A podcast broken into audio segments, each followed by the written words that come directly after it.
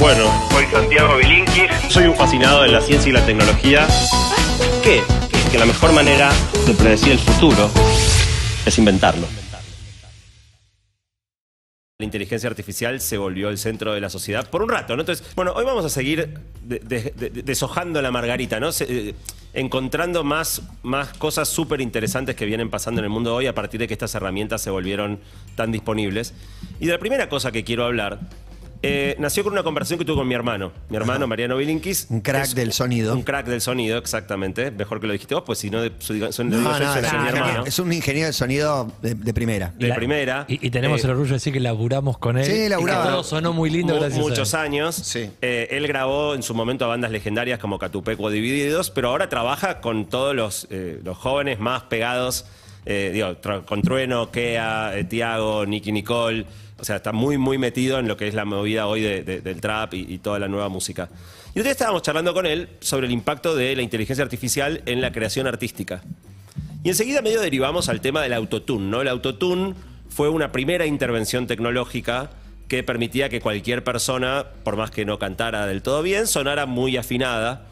Y lo interesante es lo que pasó con el autotune, porque era un recurso para, para corregir, pero si vos mirás lo que sucede hoy con el trap y muchos otros géneros, se volvió un recurso artístico. Hoy Claro, se usa ya no para corregir, sino como una, una manera de lograr un, sonido diferente, un, Sí. un uso expresivo. Es más, Santi, la primera vez que eh, tuvimos la posibilidad de charlar con Duki, Duki nos explicaba cómo él a la hora de ir a grabar al estudio tenía que cantar distinto para después cómo esa voz iba a quedar Claro, dice, procesada por yo el no es que canto y el autotune me corrige, yo canto en tonos raros, que bajo, subo, para justamente el autotune después para haga usar su el autotune, claro. Claro, y el arte era que él necesitaba tener una habilidad inherente en él como para poder hacerlo, porque si cantaba afinado no le servía el autotune. Pero a mí me, me pareció muy interesante esa metáfora de cómo algo que en teoría viene a cumplir un rol que por ahí es de, de corregir o de reemplazar el buen canto, en realidad termina convirtiéndose en una herramienta de, de expresión creativa.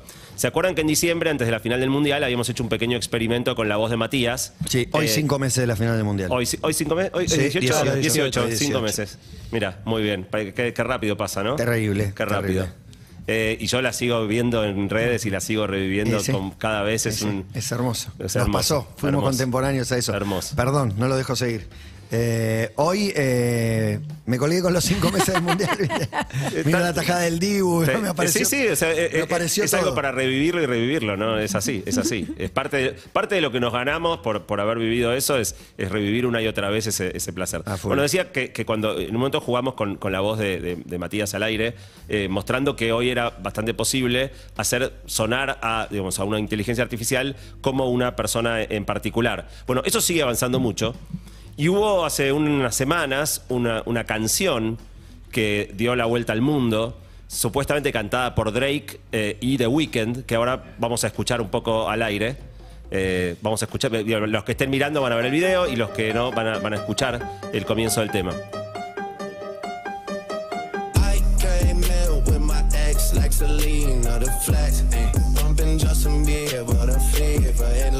Bueno, podemos avanzar al, al segundo 50 que ahí se escucha The Weeknd. Bueno, lo interesante de esto Sí, son Drake y The Weeknd. son Drake y The Weeknd, pero no son Drake y The Weeknd. Impresionante. Y de O sea- hecho, de hecho, para el que lo está viendo, puede haber leído un poco la letra, pero la letra está hablando de Justin Bieber, Selena, que fue pareja de The Weeknd, digo, algo que no creo que los, No creo que los cante. No, no, autores pero la voz es, la voz es pa- vas en el auto y lo escuchás y te compras. Bueno, eh, digo, millones de personas creyeron que era una canción real de ellos eh, y no. Eh, se armó un flor de despelote porque, digamos, hoy vos podés producir canciones cantadas por cualquiera eh, sin la intervención de ese artista. Hay una segunda cosa muy interesante que pasó y quiero que ahora escuchemos.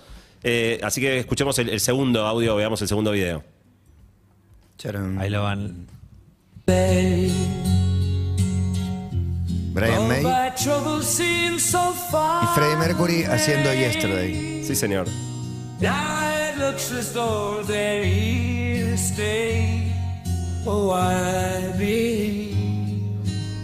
Esto también es absolutamente falso. Sí, Freddie sí. Mercury nunca cantó ni grabó. La, la voz es, es perfecta. O sea, para mí la evolución es, es perfecta. Hay, un- hay una enorme proliferación en, en internet, está lleno. Pero aparte hay una cuestión de derechos que va a impedir que esto suceda, pero hoy la viralización llega antes que los derechos. Obvio. ¿Qué haces? No hay manera. Pero- el circuito para la- la- la- paralelo. Y si te lo dejo medio escondido, como, ah, apareció una gema. Como- La pregunta es, ¿de quién son los derechos?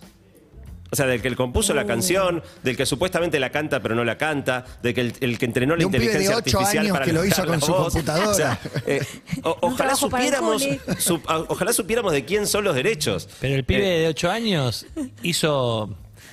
Hi- hi- Hizo, una, hizo operaciones, digo, como que no. Pero manipuló entra- Claro, pero la no- computadora y consiguió esto. pero no tuvo un recurso creativo o artístico. Para mí no, no es bien, como pero lo de la Mariano Pero- manipuló la computadora y, la- y logró un producto algo- y el pibe también. Hay algo ¿Qué de fondo ahí súper interesante que me interesa hablar mucho con vos. No sé si nos vamos a ir de rango, me frenás, si no, pero Dale. que es el derecho de autor en absolutamente todo desde que existe Internet. Eh, en el periodismo se discute muchísimo. Eh, estudiantes de periodismo ahora te dicen, vos le mostrás, le pedís que hagan una nota, le mostrás y decís, escúchame, este párrafo es de esta nota, este párrafo es de aquella. Le digo, ninguna es tu nota.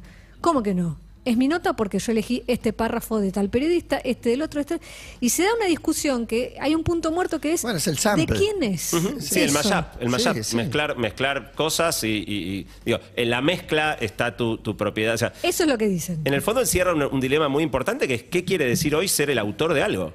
Eh, y no está para nada claro qué va a pasar. Entonces lo que charlábamos con Mariano eh, fue que eh, así como hoy vos podés usar el prompt, como hablamos otras veces, esta frase que vos le pedís a ChatGPT o a una inteligencia artificial de imágenes que te haga una imagen de tal cosa, en algún momento probablemente vas a poder decir quiero una canción cantada por, por Duki eh, que de fondo tenga tal base y vas, y vas a armar vos tu canción. Va a ser una canción nueva. Una canción nueva, única. Cada vez, que, cada, cada vez que quieras una nueva canción, te armás una nueva canción, simplemente describiendo qué es lo que, lo que querés escuchar. Eh, y ahí vas a poder tener la canción cantada por Duki, por Freddie Mercury, por quien se te ocurra, eh, sin necesidad de que esa persona cante. Entonces, la pregunta es, ¿le vas a pagar royalty por uso de voz? Eh, para evitar pagar royalty, le vas a hacer, hacerme una voz muy, muy parecida, pero que no sea así, no le pago No, para al mí, artista. El, el artista tiene la potestad para mí de bajarla. Es decirle, yo no quiero que me paguen ningún royalty, te dice The Weeknd. Yo te- tengo la plata que tenga, no me importa, sacala. Retirala porque Pero- no es mi voz, no es mi canción, no te permito que uses. Recordemos mi voz que- para facturar. Pero no sé si no es- factura tampoco el que la crea. ¿Sabes que no ¿Factura? sé si, Sí. si legalmente hay una ley que lo ampare decirle porque el que lo, lo, tiene que amparar, lo tiene que amparar. Y pero la legislación Está bien, pero yo, no puedo usar, pero yo no puedo usar una foto tuya para vender un producto mío. Porque vos me decís, es mi foto, Bueno, no la pero- podés usar. No, pero o sea, quizás si me es mi haces, no imagen sé, me- y la voz me- de Weekend es su imagen, no la podés Pero usar. pienso, a veces como se hacen esos trucos Yo la legales. pienso vieja usanza. Echa la ley, echa la trampa, me dibujan cuatro este Sí, te cambian tres cositas. Claro, Tres tres cositas. cositas de Es muy cara fácil y ya vulnerar está. eso. Claro. Recordemos que hace mucho tiempo, cuando se usaba una pieza musical para una publicidad y no se quería pagar derechos, lo que se hacía era se le sacaba un compás o se le corría algo para que ya no sea la misma pieza. Y ahí era otra la discusión. O sea, porque a vos el- te sonaba, claro, a vos te sonaba que era la canción de los pericos Es, del no último es. disco, pero no era. Claro. Digo, cuando apa- apareció Coldplay con, usando ritmo de la noche, dijimos, Pero che, eso es se otra choreó cosa. ritmo de la noche. No, pero es realidad, otra ritmo de la cosa. noche- es otra cosa cuando Matías habla del sample. Vos vas a, a los créditos y en los créditos figura el Figura. autor de ese Sí, no, sample. no- no sé si en la canción Ritmo de la Noche figuraba, ¿no? O sea, Pero por- claramente Coldplay no lo había choreado, no estoy seguro Pero cómo en era las la- regalías, esto lo desconozco, pero en las regalías de, de una, alguien que tiene un sample, ¿recibe dinero? Sí, claro. Sí, por Sí, supuesto. sí, claro. un montón. Por Sí, montón. sí, sí. Eminem le compró uno a Spinetta, ahora sí, a la sí. familia Spinetta le compró un- por un montón de plata. no sé cómo funciona si te convierte en coautor de la, de la obra O simplemente por el sample. Pero quiero sí. escuchar el último audio, a ver si podemos ponerlo. I work hard, every day of my life. I work I ache my bones. At the end, at the end of the day, I take home my heart I go down my knees and I pray till the tears run down from my eyes. Lord, somebody, ooh, somebody, yeah, anybody find me somebody love. Bueno, Eso no ¿verdadero o es. falso? Y George Michael cuando hizo el casting para Queen. ¿Verdadero o falso? Para mí es Verdadero. verdadero. Verdadero. Es, es verdadero, es verdadero. Eh, y, y le- elegí ponerlo porque es muy conmovedor el esfuerzo que se. O sea, cuando vos le ves las venas del cuello hincharse así, o sea, no sé cuánto se apreciaba mirando la, la filmación así más de lejos. Sí. Pero es tremendamente conmovedor el esfuerzo que. verlo cantar y el esfuerzo que representa para él. Y eso me lleva a, a- a la pregunta que tal vez cierra este- esta primera cuestión, que es: ¿cuánto esfuerzo tiene que. digo, ¿Es el esfuerzo la medida de, de- de ser propietario de algo, autor de algo, intérprete de algo? Y algo que lo, que, que lo puedo hacer muy sencillamente apretando un botón, te quita mérito, no, para, mí te no, quita. para mí no es el Que esfuerzo. termina siendo como una medida casi moral, te diría. Es que la- el debate sobre los derechos es un debate ético y, y moral, me parece, básicamente. Para mí una cuestión de, de derecho de propiedad intelectual que tiene que ajustarse, que tiene que mejorar, no sé, que, que tenemos que subir. Es una discusión que tengo con mi hijo desde que, desde que tiene uso de razón, que él cree que todo lo que está en Internet no es de nadie. Le pertenece a, a la pero, humanidad. que- pero lo defiende muy bien sus argumentos, pero yo creo que yo no estoy de acuerdo Es que- simplemente. es argumentable. No importa el esfuerzo. Es argumentable. A, a mí me puede- si vos me decís, yo te doy un millón de dólares por pararte en esa esquina y sacarte una foto con un cartel, no hice ningún esfuerzo. ¿Y te lo mereces? Sí, porque hay dispuesto a pagarlo. o para sea, mí, a mí no es el esfuerzo. El esfuerzo no es una variable en la ecuación desde que las discusiones con el arte plástico, por lo menos, Exacto. es esa cosa de esto lo pinta mi nene de Picasso cuatro hace años". tres manchas Claro. y es el cuadro más caro del mundo. Y bueno, Bueno, pero, vale. pero- o sea, pero si para que lo paga. Picasso pueda hacer tres manchas y sea un cuadro valioso, tuvo que hacer toda la carrera y obra Está de o sea, bien. el esfuerzo está ahí. O Sí, está el bien, cuadro pero no está en ese cuadro. Es la historia de Picasso, es to- todo el trayecto. Claro, o sea, es la trayectoria. el- haber hecho todo lo que hizo antes Para le, que valga la lo que legitimidad vale. De hacer lo que hace y que, y que digo, de nuevo, el, el extremo No, es el pero que hizo se el cuadro vuelve- blanco, no se acuerdo cómo vuelve llama el viral de la obra Se de Un vuelve- cuadro blanco, Cuando nada se blanco. vuelve viral algo, da lo mismo el esfuerzo que haya hecho. Eh, digo, si estuvo hace 10 años que la viene remando o si hace dos minutos que se le ocurrió. Bueno, no cambia para mí. Esa es una de las grandes áreas que, que vienen muy sacudidas. Quiero presentar ahora una segunda área que viene muy sacudida. Ustedes se acuerdan que el año pasado hicimos una columna sobre la evolución de las redes sociales y en particular todo lo que venía pasando con TikTok. Sí. A mí esa, esa columna a mí me afectó mucho porque me hizo descubrir TikTok como red y, y me partió la cabeza. Se mató, se mató. Me acuerdo que leíste lo- los 10 más populares en Instagram, los 10 más populares en TikTok. No conocimos a nadie en TikTok. Bueno, eh, esa, esa columna a mí me cambió mucho la manera de usar las redes, porque descubrí TikTok y se volvió hoy quizá la red que más uso, junto con Instagram, las que más uso. Pero le descubriste Eh, también los hilos de cómo te atraía como para 100%. sostenerte ahí y no Sí. soltarla. O sea, como, como creador de contenido, si vale ponerme a mí mismo esa etiqueta, eh, descubrí que es increíble porque el alcance que tiene como red no se parece a nada. O sea, en abril solo tuve más de 10 millones de videos visualizados en esa red en la que yo hace seis meses no existía. Claro. Eh, entonces, cuando vos haces contenido y, y funciona en, en- en TikTok, es una locura, o sea, varios videos de millones de reproducciones. Eh, la otra cosa que tiene genial TikTok es que le encuentra audiencia a cada video. Como rompió esta historia, ¿se acuerdan que lo que hablábamos el año pasado? Es que rompió, eh, ya no le muestra a los que a vos, los que te siguen, le muestra a quien le parezca que le va a gustar. Y entonces se encuentra, a veces hay videos míos que por ahí los ve toda gente muy joven, otros que lo ve toda gente muy grande, otras muchos varones, otras muchas mujeres. Cada video es una historia distinta según donde TikTok encuentra que hay audiencia que resuene con eso. La clave de TikTok, lo hablábamos la otra vez, es haber roto esta idea de que, eh, digamos, las redes tradicionales se limitaban a elegir qué mostrarte eh, dentro del menú de opciones de las personas a las que seguías. Si la gente a la que vos seguías no hacía cosas muy divertidas, y bueno, qué sé yo, la red elegía lo mejor posible, pero, pero se, se lim- se autolimitaba a decir, ok, vos seguís a esto, te voy a mostrar lo mejor dentro de ese menú. TikTok rompe eso y dice, a mí no me importa quién lo hizo, no me importa si lo seguís, no lo seguís, voy a elegir el contenido más atractivo, más adictivo para vos. Eh, bueno, ahora se viene otro tema, que es que con esta cuestión de que podemos generar contenido, imagen, video, voz, nueva, inexistente, independientemente de la creación humana, yo creo que se viene un próximo escalón de ruptura. La unión de Porque hoy dos. TikTok está limitado por lo que algún humano hizo. O sea, así como antes yo me limitaba a los humanos que seguís vos, ahora me limito a los humanos. ¿Por qué nos vamos a limitar a los humanos? Si yo puedo generar un video artificial eh, exactamente sabiendo todo sobre vos, pues, digo, ahí ya no hay límite al grado de adictividad que puede generarse en contenido. Ahora, Santi, si un generador de TikTok se convierte en un TikToker y un, eh, un generador de Instagram en un Instagramer, si el contenido lo hacen las propias plataformas, Una inteligencia. ¿qué queda para el ser humano en estas plataformas más que ser consumidor? E- excelente pregunta. No tiene Excelente respuesta. pregunta. ¿no? O sea, eh, es- en, en la mayoría de estos terrenos, como hablábamos de, de los derechos de Consumidor autor, barra esclavo, no, te no- no te- decir, no pero- tenemos la respuesta y tiene dos facetas. Una es que en definitiva, eh, como vos señalaste, eh, nos quita también esta idea de ser los creadores del contenido. El contenido se va a poder hacer algorítmicamente mucho una- mejor de lo que lo podríamos hacer nosotros. Hace unos años ser generador de contenido. Totalmente. Eh, entonces, a- así como uno creía que los trabajos creativos eran los que más resguardados estaban, que quizás creación de contenido, que es de las cosas más creativas que se puedan hacer, muy pronto un algoritmo lo va a poder hacer mucho mejor que nosotros. Ese es el impacto del lado de, lo- de los que crean cosas. Pero también está el grado, imagínate el grado de adictividad que se va a poder lograr Sí, claro. cuando haya para vos videos a medida. O sea, ¿qué ade- ade- genera adictividad en Juan? ¿Qué genera adictividad en Emi? ¿Qué genera adictividad en Matías? Eh, yo creo que va a ser una locura y es una faceta más de un fenómeno más grande que se está viendo con esto de las inteligencias artificiales, que es la comoditización de la creatividad.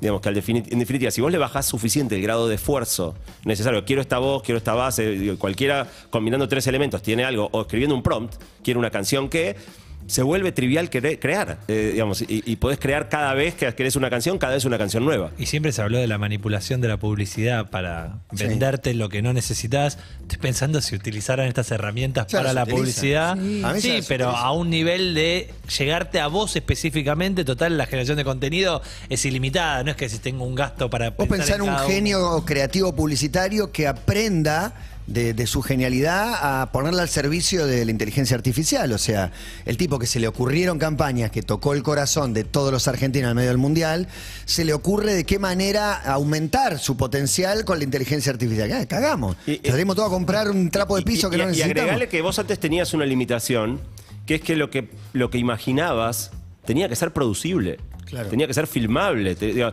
quiero exteriores de tal cosa. Y yo, no, pará, no tenemos un presupuesto. plano aéreo de. Claro, olvídate, o sea, es muy caro de producir. Yo quiero que actúe fulano. No, al fulano no va a actuar ni, ni loco. No, lo- no lo podemos traer a, a Tom Hanks para una propaganda este, de, de- de alfajores.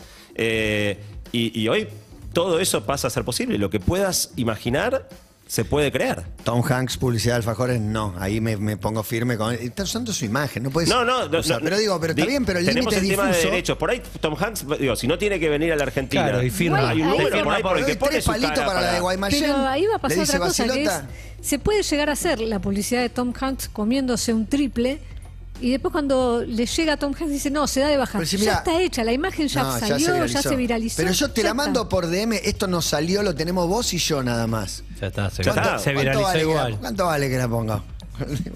Pero esto. Vas Bueno, a estar es que solo pienso en un que país quizás hay un Sudamérica. negocio en generar cosas para evitar, ¿entendés? Si yo quiero sacarle guita a Tom Hanks, ha- armo una No, publicidad, bueno, lo que sea. Eso es Pero lo que digo extorsión. es que eso bien, va a pasar. ahí- ahí por La justicia tiene que avanzar, claro. Eso va a presa. pasar, yo no está meter presa. pasando. Hace poco conté la premisa de una película llamada The Congress, de una actriz venida menos, ya pasado los 50 años, que en un momento firma un contrato por el cual le van a sacar millones de fotografías, le van a hacer grabaciones de audio y automáticamente ella entregó su cuerpo, su voz, para que hagan películas, era una actriz muy conocida, películas de las que quieran, ¿entendés? Entonces empezaron una saga de una especie de Rambo número 34, y ella no tenía que hacer absolutamente nada, porque había firmado el contrato para ceder sus derechos de alguna manera. Digo, Tom Hanks podría decir, che, si no viajo a la Argentina, no tengo que grabar la publicidad y me pagan estos tres palos, ya está.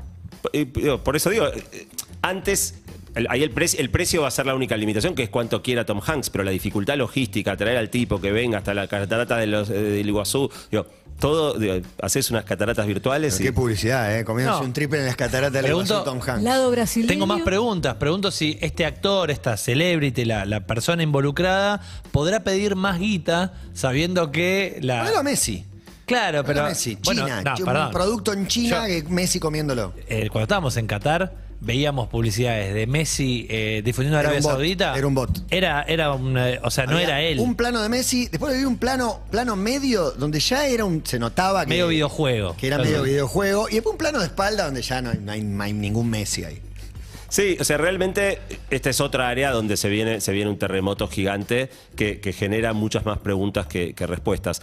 Y una tercera área de la que quería hablar, eh, no sé cuánto usaron ustedes eh, ChatGPT? No lo usé que- todavía. Ok. Lo tengo en una, Poquito. en una pestaña, pero todavía no, no Ah, sé no, qué no. preguntarle. Yo lo estoy usando para el, el libro que estoy escribiendo, estoy haciendo pruebas con... con- y me as- por momentos me asusta. Le pido mejorar algunos párrafos y demás. Te y- asusta porque lo mejora. Sí, entendí, gracias a Santi, que eh, tiene que ver mucho el Conversación, input que yo le, que claro. le doy. No es solo decirle, mejoralo. Es, he probado como decirle cosas como, yo no lo quería, barroco, pero digo, quiero que lo hagas eh, un estilo muy barroco, cargado de adjetivos y más. Y me devolvió un párrafo que tenía cinco renglones, 25, que era imposible de leer, Claro. pero cumplió con la premisa. Claro. Bueno, y, y muchas, digo, e- e- el trabajo contrario es mejor todavía, ¿no? O sea, cuando vos escri- uno escribe, tiende a escribir por ahí demasiado complejo y le decís simplificame el texto, ahí sí que hace laburos que son, son excelentes. Pero no sé si te pasó algo que a muchas personas nos vienen pasando, que es que se genera como cierta conversación con un clima de intimidad. Rarísimo. Sí, Rarísimo. me pasó estar en esa conversación y de repente que me hable alguien, digamos, de mi entorno real y decirle, "Espera, dame un segundo. Y como que, estaba, que yo estaba en una. Estoy charlando. Sí, estaba Claro, en para, una. banca un Sí, segundo que ya, sí, que ya, sí. ya vuelvo. Eh, eh, el problema es cuando le digas a la computadora, banca un segundo que hay un humano que también me requiere. Bueno, eh, es que, el- el- eh, ojo, el para un segundo es a la persona que te llamó porque estás hablando con ChatGPT. O sea, eh, te digo cosas que me pasan a mí. Me dan ganas de agradecerle cuando hace un buen ¿En trabajo. serio? Eh, de, de- de- de agrade- o sea, y, y cuando el- en la columna de- del mes pasado yo di el ejemplo de que una de las cosas que uno podía hacer era decirle, esperaba más de vos, hacer una versión mejor. Y a propósito lo dije con un tono que, que, eh, fuerte. Y a mucha gente, cuando digo eso por ahí en charlas, o decir, la gente dice, pará, no, no le hables así. Eh, te, te genera como No, una la cosa. gente ama su auto, su eh, cafetera, la gente se enamora también, tiene, hay una identidad también en tu casa con tus objetos que usas todos los días. De verdad hay gente Pero que ama su cafetera, Sí, su o sus auto. plantas, y le habla obviamente a su sus heladera. acá- amo a mi compu, la amo, la Yo, amo. yo ¿Cuántas al, veces yo al celu le pido mil que, que no me cae, que no se Yo- quede yo sin al auto- a batería. mi auto lo amo. Que me dure un rato no hables mal de él porque te... No sería la primera vez. Imagínate que te devuelve tanto. Sí probé eso también, eh, inducida por vos, de decirle en algo que no, no devolvió lo que yo quería. Y primero había ensayado una que era, quizás yo no me expliqué bien, dije, no, voy a ser más, más dura. Y le dije, no, eh, lo que te pedí no es esto, te pido por favor que te esfuerces. Y me sentí incómoda, ¿eh? Y me devolvió una disculpa, ensayó otro intento, no fue bueno, pero era algo muy específico. Pero viste que se disculpa. o sea, eh, Sí, te- pero me incomodó. Básicamente, el, el concepto que quiero plantear es que muchas personas están encontrando en estas inteligencias artificiales interlocutores para conversaciones muy profundas y muy introspectivas. Hay un tema con la soledad. A, a full. A full. Vean, Entonces, cuando se empieza a crear ese clima de intimidad, yo hice la prueba hoy a la mañana, me puse, inventé un, suple- un supuesto conflicto matrimonial y le dije, mira, me estoy llevando muy mal con mi esposa, no nos estamos pudiendo entender, no nos escuchamos, eh, que- dame un consejo. Y, y- y la primera cosa que hace es un listado de, de- de punto número uno, punto número dos, punto número tres. Entonces digo, no, mira, no es así como aconseja un amigo. Un amigo no te hace una lista de uno, dos, tres. Digo, eh, aparte de que me digas qué hacer, quiero sentirme contenido. Eh, y me empezó a, a- a- a- a tener una conversación súper profunda que si realmente hubiera sido el problema humano que yo le estaba planteando, un problema real, Soltás resultó muy útil. y te abrazás bueno, chat. y ahí empecé, bueno, ¿qué me diría de todo esto un, tera- un- un terapeuta eh, con- eh, cognitivo-conductual? ¿Y qué me, qué me diría de esto un psicoanalista? ¿Y qué cosas me recomendás que haga para recuperar mi relación con mi esposa? Después me empezó a preguntar, ¿pero te estás cuidando vos en este momento difícil? Entonces dije, no, la verdad que estoy muy descuidado. Este, yo, me dijo, bueno, te- es muy prioritario que te cuides. Eh, y la verdad que salió una charla que, que- que- digo, esto recién empieza, pero yo creo que, que de Charla que verdad... no tuviste ni con tu mejor amigo. ponele- Y Santi deja la computadora abierta, llega la mujer, ve todo eso y dice, bueno. Bueno, cuando yo jugaba a la mañana decía, si mi esposa encuentra esto, le decía, no, mi amor, era- estaba haciendo algo para la columna. Pero tiene su Eh. cosa re positiva en lo que es eh, salud mental, en un- digamos, en un primer eh, acercamiento. No recuerdo dónde leí, pero que había una nota que explicaba de en, eh, trabajos eh, de estadísticas, de encuestas, que eh, la gente en un primer contacto con un 0, 0800 atención en caso de eh, intentos de suicidio, funcionaba mucho más el primer acercamiento con un chatbot que con un humano. con una persona. Sí. Bueno, en en un momento, por ejemplo, yo le dije, no, estoy muy, estoy muy bajoneado, que yo me empezó como a hacer tipo de centro de asistencia al suicida. Fue, muy interesante, la verdad que eh, realmente creo que vamos a ir viendo más y más usos eh, muy sorprendentes. Tanto en el plano de la creatividad, como hablamos primero, eh, eh, y en, en el plano del trabajo, que lo hemos hablado antes, eh, en la educación. Y lo, cierro contando algo, lo conté el mes pasado, pero lo quiero volver a contar. Eh, que es que estoy haciendo una charla abierta y gratuita para docentes, madres y padres. Es el próximo martes, ahora sí ya está muy cerca. Martes 23. Martes 23, la inscripción va a cerrar mañana, de nuevo es gratis, los que se quieran anotar, puse una historia en mi Instagram y va Agus a poner una desde la cuenta de Todo Pasa, de nuevo gratis, ya hay más de 11.000 personas anotadas. Lo cual muestra la, la- la- la trascendencia que tiene en la cabeza de muchas personas el- este tema en este momento. Pero obviamente va a ser una charla muy numerosa, pero, pero espero poder llegar a muchos lugares del país. Hay varios ministerios de educación provinciales que están auspiciando la charla y dando crédito a los docentes por asistir. Muchas escuelas, muchas universidades. Quizás es una pregunta fuera del aire, pero ¿dónde la das? ¿Te vas a parar en una especie de escenario o vas a estar en una silla mirando tu computadora? No, no, o sea, para una charla online Fondo virtual. sigue siendo más fácil, sí, el, el- el fondo, fondo virtual, virtual. y el plano corto, eh, pero sí con, con una presentación visual que acompañe, Obvio, obvio. o sea, un poco la- la- lo que fue la dinámica de, de cuarentena. eh, pero es- es- es- digo, para mí es re interesante ver eh, el alcance que hoy se puede tener con estas herramientas y el interés que sigue habiendo por el tema de inteligencia artificial. Y el poder de la divulgación. Gracias, Santi, por estar acá.